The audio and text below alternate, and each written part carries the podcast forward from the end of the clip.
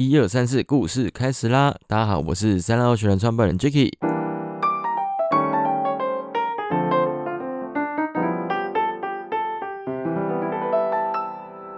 近来的海边活动仿佛是回到疫情前旺季的状态，只要是可以碰到水的地方，就有很多人。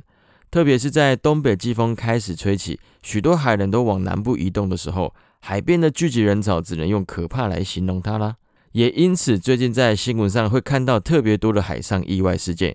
光是上一周发生的海难事件就多到令人非常的惋惜啊！有在宜兰冲浪的案件啊，也有在台南渔光岛冲浪的案件，当然也有在垦丁潜水的事件。小欧球更不用说了，当然也是有，甚至还有一些比较天真的朋友把车子骑到防坡底的边上去观浪。看到整台车跟人都被卷走了，在这短短的一个礼拜时间，这些真实的事件啊，都在无情的上演。事件的结果有好的，也有坏的，但不管怎么样，都是非常值得我们一一来看，一一来学习，避免重蹈覆辙的案件。那让我们简单的整理一下几个意外发生的重点啦。冲浪过程当中，脚绳断掉，距离岸边还有一段距离，哦，加上台风的长浪影响，导致的一些憾事发生。另外，海底的强流使得水下潜水员们不小心跟他的同伴们被分开了，导致水下的迷航，或者是像是下水过程当中误闯离岸流区域，因体力不支游不回岸上。或者忽视长浪的威力，观浪观到忘我的境界，还有那一种高估自己的游泳能力，不带任何浮具下水，甚至像是自潜客误闯浪区，被礁岩刮得一塌糊涂，装备该喷的也喷光了，还有很多意外发生的细节。只要我们一个不注意，下一个受害的可能就是我们自己。我们可以从这些悲情的经验中来思考，如果是你的话，你要怎么去避免这一些事情的发生呢？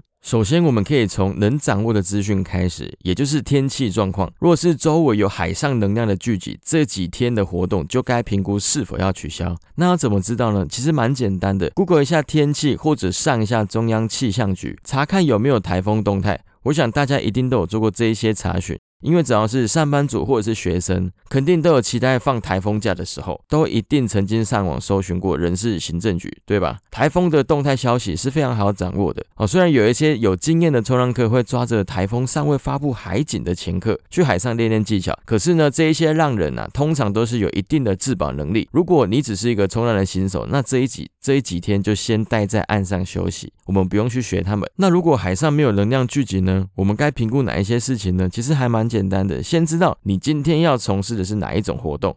好像是如果你今天要做 SUP 啦，或者是自由潜水，或者是冲浪，或者是其他，再来你就要知道风速跟风向之间的关系。哦，这会取决于你今天的环境危险程度。假如我今天要从事 SUP 的活动，我们一定是挑选一个场域是风小的地方。那如果是要冲浪呢，风当然是大一点比较好啦。那风的来向刚好是从海边往陆地的方向吹来，也是更好。好，那如果我们今天要潜水，风越小。位于背风面的方向是越安全的。那我们要怎么看风速跟风向呢？其实可以去下载一个 App，叫做 Windy，哦，可以观看全球的风速跟风向的状况啊。当然还有其他很多的东西可以去让你去使用去观察。使用的方法其实还蛮简单的，网络上都有仔细的教学。下水前看一下，学习一下，为自己的安全负起一点责任。接着，如果今天要从事的是开放水域的活动，你还要知道的是今天潮汐的状况。何时满潮，何时退潮？通常啦，潮点的前后都是流比较大的时机，自己要小心一下下水的时间点。那这个资讯呢，要在哪边查询？其实你在网络上打个潮汐，或者是全球潮汐，你就能知道下水点附近今日的潮汐状况是怎么样。仰赖这一些科技的进步，我们在进行海域活动前，其实都可以先行评估很多环境的因素。如果连这点简单的基本功课都懒得做，那可能你还不够敬畏这个大海，因为这只是非常基。基本中的基本原则而已。海上的危险因素还包括当地的地形，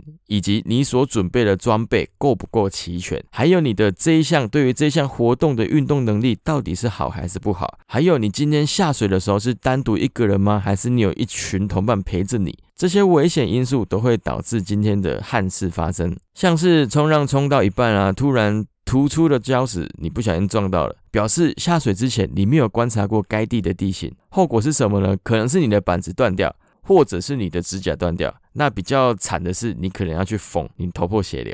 下水前其实只要多询问当地的店家或者是其他的玩家，你就可以知道这个下水点的地形条件是怎么样子的哦。不要傻傻的看到有人在冲，你也跟着乱冲，人家是知道当地的地形，有些是 local 哦，你不要随便的跟着别人别人乱冲一通。上周在垦丁有一位水肺潜水员被流走后，幸运被救起。那为什么他可以被救起来呢？第一，他本身携带的装备就足够了，像是他有带浮力带，好，以及他的蛙鞋是显鲜艳的颜色，鲜艳的荧光色。再来，凭着他的求生意志跟冷静的判断，成为他在海上漂了几小时的时间点能获救的关键因素。如果换作是你，你也可以这么冷静吗？或者是说下水之前，你有把该准备好的装备都给带上吗？还是觉得这个就是教练的事情啊，跟我无关？哨子跟福利带啊，反正教练有带，我也不用带了。可是这种东西，如果你像今天不小心在水底下被海流给流走之后，你跟教练之间的距离你是无法抓的。哨子跟浮力带真的没有多少钱，备着会比较安全吧。还有像是上周因为台风长浪的影响，海况其实没有很好，但还算在可控制的范围之内。我们有下水去做自由潜水的活动。我们在下水的时候啊，快速的通过浪区，安全的架好浮球，开始潜水活动，一切都非常的安全。可是呢，你还是会很长的看到旁边有一群人在浪区上下岸，在浪区穿脱装备，甚至是来到开放水域也不带浮球，很常看到这一种心惊胆战的场景。虽然你会很想要去奉劝他。但是呢，有时候多讲也真的只是多讲而已。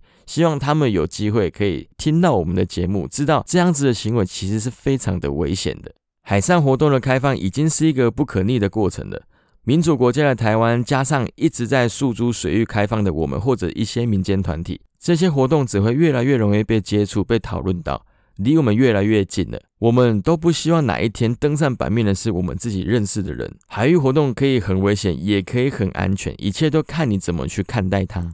那也因为海域活动的繁荣，很多项目其实都有专业的店家在教导跟导览了。尊重专业，花一点钱让专业的人带你来玩，或者是如果你没有把握的话，就在岸上多观察、多学习。反正大海一直都在，只要你准备好，随时都可以出发的。还有大约两个月的时间，南部的海边才会变成冬天，所以这一段期间呢，你可以多备足一些自己的安全专业知识，多多上课，多多参加其他潜店或者是浪店的活动。希望大家都可以玩得安全，玩得开心。那我们就下次见啦，拜拜。